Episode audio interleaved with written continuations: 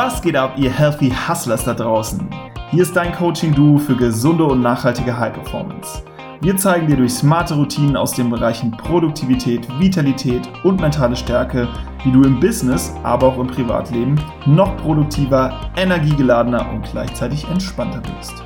Damit du deine Ziele effektiv erreichst, langfristig erfolgreich bist und dabei noch Zeit für die wirklich wichtigen Dinge im Leben hast.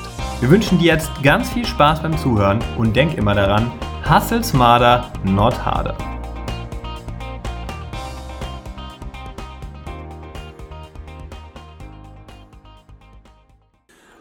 Ho, ho, ho. Hier ist nicht der Weihnachtsmann, nein, hier ist der Julian von den Healthy Hustlers und es ist Zeit für einen neuen Impuls der Woche. Schon im Dezember mittlerweile und wir sind ein bisschen spät dran mit unserem Impuls heute.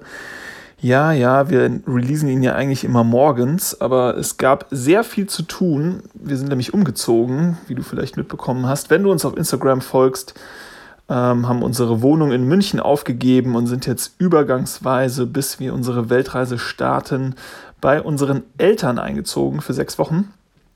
Und ja, da gab es eine Menge zu tun. Deswegen kommt die Episode ein bisschen später. Ich habe sie gerade hier für dich aufgenommen und direkt rausgehauen.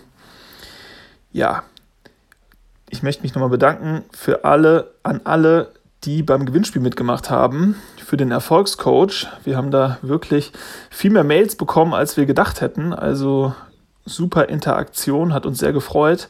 Und Glückwunsch an der Stelle auch an Christine. Die hat nämlich unser Paket gewonnen, unser Healthy Hustlers Paket und das Loa Kochbuch. Und bevor wir reingehen in die Episode, noch ein kleiner Hinweis. Kommende Woche Dienstag, den 11. Dezember, sind wir in Frankfurt im Mindspace. Das ist im Eurotheum in Frankfurt und halten einen einstündigen Vortrag zum Thema gesunde Produktivität. How to Hustle Smart and Healthy. Wenn du da also in Frankfurt sein solltest oder auch dafür extra anreisen möchtest, dann würden wir uns sehr freuen, wenn du vorbeischaust. So, und jetzt mal zum heutigen Thema. Ja. Wir reden ja immer davon, wie wichtig es ist, eine Morgenroutine zu haben. Und beim Lesen des Episodentitels hast du dir bestimmt gedacht, was ist denn jetzt plötzlich mit den beiden los? Ist jetzt irgendwie Morgenroutine doch nicht mehr angesagt? Aber keine Sorge, wir sind nach wie vor noch riesige Fans der Morgenroutine.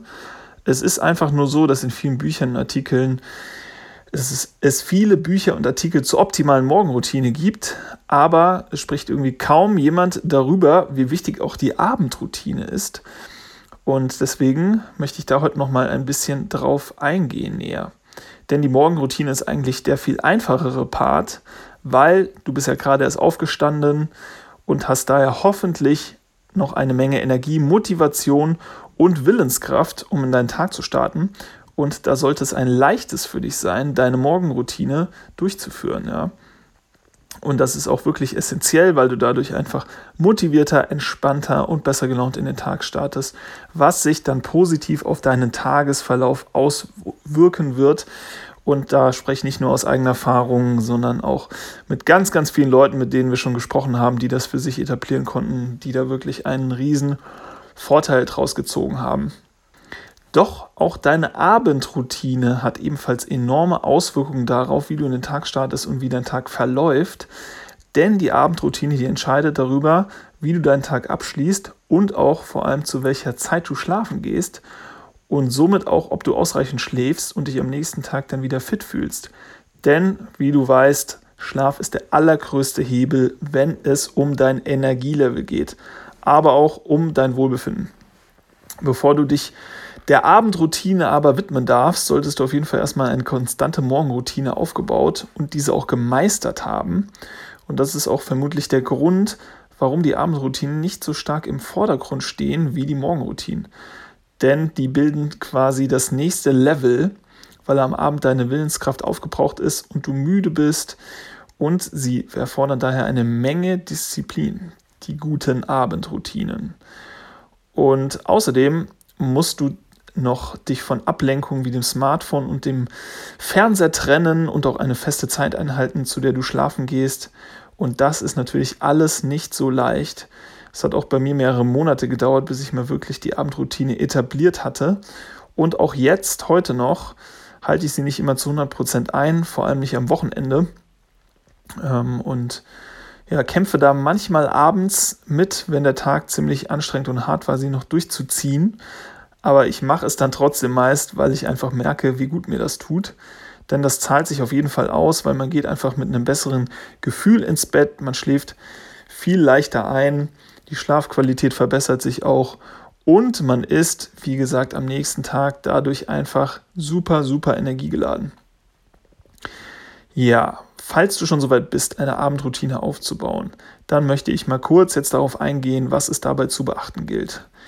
Und ich lasse jetzt mal außen vor, dass du nicht mehr nach 17 Uhr noch irgendwie Koffein, Alkohol, Nikotin konsumieren solltest und auch dein Abendessen nicht zu spät setzt und eine Riesenportion dir da noch ähm, reinziehst. Das setze ich mal voraus, dass du das weißt, dass du das auch weitestgehend irgendwie einhältst und beginne lieber mit dem ersten Punkt und das ist einfach, da gibt es diese Abkürzung KISS, KISS, Keep It Stupid Simple, also gerade auch zu Beginn. Die Abendroutine fällt viel kürzer aus bei mir als die Morgenroutine und das liegt einfach daran, dass ich nicht mehr die Power und die Motivation wie zu Beginn des Tages habe. Und deswegen sollte man da kein komplexes Konstrukt sich irgendwie aufbauen, weil das ist abends einfach deutlich, deutlich schwieriger. Da braucht man schon eine Menge Disziplin, um da noch irgendwie eine lange Abendroutine durchzuziehen. Und deswegen besinne ich mich meist, wenn ich jetzt nicht meine komplette Abendroutine mache, aus die, auf die folgenden vier Pflichtelemente. Und zwar sind das einmal der Bettwecker, der klingelt bei mir eine halbe Stunde, bevor ich schlafen gehe und so, dass ich noch auf meine 7,5 Stunden Schlaf komme. Und ja, bei dir äh, sollte das dann eben so früh klingeln, wie deine Abendroutine dauert, sodass du noch genügend Zeit hast, die auch durchzuziehen. Das ist ganz, ganz wichtig. Also dieser Wecker, der dir jetzt signalisiert, okay, du sollst eigentlich in einer halben Stunde oder wie lange auch immer äh, im Bett sein. Und dann legst du dein Smartphone auf jeden Fall irgendwie in die Küche oder ins Wohnzimmer und nimmst es auf keinen Fall mit ins Schlafzimmer. Wird nur dazu führen, dass du nicht widerstehen kannst, doch noch Instagram zu checken, doch noch Facebook zu, zu checken, doch noch mit dem Handy rumzuspielen. Da sind wir alle nicht vorgefeit. Ja? Das passiert automatisch. Da kann man dann nichts machen und deswegen ist das einfachste und effektivste Mittel, es gar nicht erst mitzunehmen. Dann als drittes empfehle ich definitiv das Journaling, weil eine Tagesreflexion am Tag zu verarbeiten, um besser einzuschlafen, ist so, so wichtig. Genauso wie nochmal zu reflektieren, worauf du dich denn am nächsten Tag freust, um mit einem besseren Gefühl ins Bett zu gehen. Und Punkt 4 ist dann das Lesen. Und das sorgt einfach dafür, dass du leichter einschläfst, weil strengt die Augen an und idealerweise einen Roman oder ein fiktives Buch und kein Sachbuch, weil das Sachbuch regt dann immer zum Nachdenken an, wobei ich sagen muss, 50 Prozent der Zeit lese ich auch selber Sachbücher, also das lässt sich zumindest bei mir nicht so leicht einhalten, auch wenn das optimal wäre. Ja, und das sind die absoluten Basics einer Abendroutine, einer kleinen Abendroutine. Und was ich immer noch mache, ist auf jeden Fall fünf Minuten lüften. Zahnseide benutze ich auch immer noch und Blick in den Kalender für den nächsten Tag, nochmal schauen, was steht denn alles so an. Das sind noch so ein paar Sachen, die mache ich immer noch dazu zu diesen vier Punkten. Und andere Elemente, die man da noch einbauen kann, wäre, dass man vielleicht schon seine To-Do-Liste schreibt für den nächsten Tag und den nächsten Tag mal komplett durchplant. Dass man noch eine Runde spazieren geht, sich noch mal ein bisschen körperlich betätigt, frische Luft schnappt, das ist auch immer gut, um besser einzuschlafen und alles, was auch Stress reduziert, also zum Beispiel schon einiges vorbereiten für den nächsten Tag, das Frühstück oder das Outfit rauslegen, die Tasche packen. Und super gegen Stress ist natürlich auch eine abschließende Meditation, die einen runterbringt. Das mal als ein paar beispielhafte Elemente, die man noch in seine Abendroutine einbauen kann. Ja, also du siehst, eine gute Abendroutine, die ist nicht kompliziert und die nimmt auch nicht viel Zeit in Anspruch, aber sie hat einen sehr großen Return on Investment auf dein Wohlbefinden und dein Energielevel. Also du investierst eigentlich ziemlich wenig Zeit dafür, dass du, dass es dir deutlich, deutlich besser geht und du einen riesen Profit davon hast. Und du musst am nächsten Tag nicht, am nächsten Morgen nicht alles organisieren und alle Entscheidungen treffen und hast da schon mal einen Teil am Abend gemacht. Das ist auch nochmal ganz gut, dass nicht alles am Morgen immer nur stattfindet und da reingequetscht werden muss. Das führt nämlich auch mehr zu Stress. Also lautet mein Impuls an dich, probier diese Woche doch mal eine ganz kurze, simple Abendroutine aus. Sollst du das noch nicht machen, bei der du dir einen Bettwecker stellst, wie ich es gesagt habe, dein Smartphone nicht mit ins Schlafzimmer nimmst und den Tag kurz reflektierst und ja, idealerweise durch Aufschreiben, das machst durch Journaling und mindestens 10 Minuten in einem Buch deiner Wahl liest. Ja, und dazu ganz kurz noch Werbung in eigener Sache. Du hast es vielleicht mitbekommen, wir haben ja unser Buch draußen auf Amazon, unseren Erfolgscoach. Und da, das nutze ich auch selbst immer, um die Abendroutine besser einzuhalten. Denn über die Journal-Seiten kann man da seine Schlafzeiten tracken und auch die Abendroutine tracken und auf ihre Einhaltung kontrollieren. Und das erhöht einfach die Umsetzungswahrscheinlichkeit, dass man die Abendroutine auch durchführt. Und den Link findest du in den Show Notes zum Erfolgscoach. Ja, das zum Thema Abendroutine. Das ist mein Impuls der Woche und ich möchte abschließen mit einer passenden Episodenquote und zwar von Arthur Schopenhauer, dem deutschen Philosoph, der von 1788 bis 1860 gelebt hat. Der sagte nämlich, Besonders aber gebe man dem Gehirn das zu seiner Reflexion nötige volle Maß des Schlafens, denn der Schlaf ist für den ganzen Menschen was das Aufziehen für die Uhr.